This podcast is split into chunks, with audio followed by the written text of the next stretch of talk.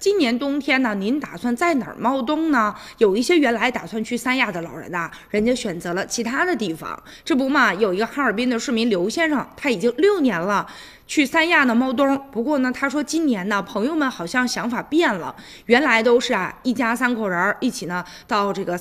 三亚去过冬嘛，就带着孩子啊，两个老人，然后一家三口嘛，嗯，就没有房子的也会过来，在这租房子住也挺划算的。但是今年显得有点冷清了。他分析啊，这些朋友们不来了，主要是因为呢，旅居养老的性价比逐年的降低了，尤其是过年的时候，物价涨得比较凶，房租呢每年也都在涨。有个退休的王先生说呀，他和朋友建了这么一个候鸟群，里面大概有二十多个人吧。不过今年也有很多的朋友表示不去三亚了。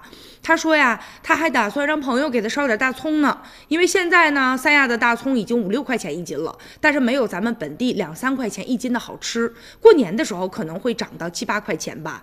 要不是去年冬天他已经把今年的房租交完了，他其实也不想来三亚了。而且呢，说自己在三亚郊区的房子的房租呢是三千块钱一个月，一般呢就得交四个月到半年的，而且呢每年房租都在涨，因为很多朋友啊已经开始分流了。大家不去三亚，去哪儿了呢？他们选择去广东啊、广西啊、云南这些地方。还有的人干脆啊，人家就不出门了。这不嘛，旅行社今年也确实推出了更多的旅居养老的一些线路，增加了像广东、广西这样的目的地。多方的原因吧，所以呢，就导致哎，三亚旅居养老市场逐渐的开始降温了。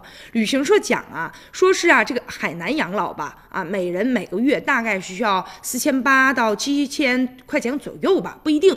分你选择什么什么样的小区，选择什么样的生活啊？呃，但是呢，前几年的价格比这个要便宜一点儿。从今年他们旅行社啊，他们的这个数据来分析，今年确实整体下降了三成左右吧。但是像广东的惠州啊，还有广西的北海、南宁这些地方，也大力的开拓了黑龙江的市场了。深圳甚至打出了两千六百块钱每个月的超值优惠的价格，吸引了很多候鸟族老人的目光了。所以大家也逐渐的。分流了，到哪儿去的都有了，而且呢，这些地方呢也都靠着海，然后生活的环境呢也非常不错，所以呢，大家确实哈，去三亚的人呢，呃，已经分流到其他的地方了。不过呢，去三亚的还是有一部分老人，他们觉得，哎呀，乡音少了，好像来的伙伴少了一些哈。